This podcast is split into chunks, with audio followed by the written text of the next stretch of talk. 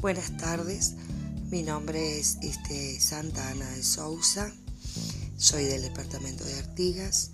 Hoy he elegido la carpeta El tiempo no existe, el poder de las narrativas transmedia.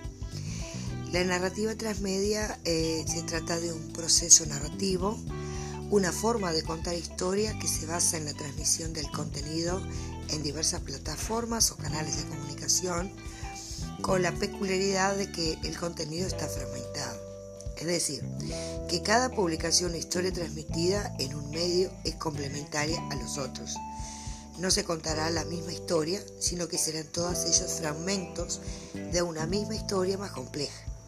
Por ello, la comprensión total o absoluta de la historia solo se puede obtener si se recorren los diferentes medios en los que ha sido contada. He tomado como referencia al video de Pablo Lara, el cual me ha impactado positivamente, ya que la narrativa transmedia es el arte de narrar, y este arte lo podemos llevar al aula como una manera muy interesante, motivadora, y donde los alumnos son los protagonistas de la historia, y donde el docente es un guía o coautor, por decirlo de alguna manera. Pero también considero un valioso recurso para trabajarlo en nuestras aulas, para hacer que los niños permanezcan en ellas con placer y sean ellos los que construyan sus conocimientos a través de investigaciones.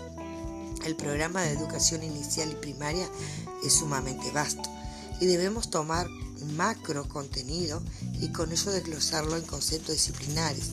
Y la tecnología es una gran aliada para realizar ese desafío de hacernos escuchar y aprender a escuchar, de comunicarnos de una manera atractiva para los niños y los docentes en esta era digital a la que no podemos ni debemos hacerlo a un lado. El niño, como protagonista activo de su proceso de aprendizaje, es el que crea su historia desarrollando competencias digitales y eligiendo su propio camino.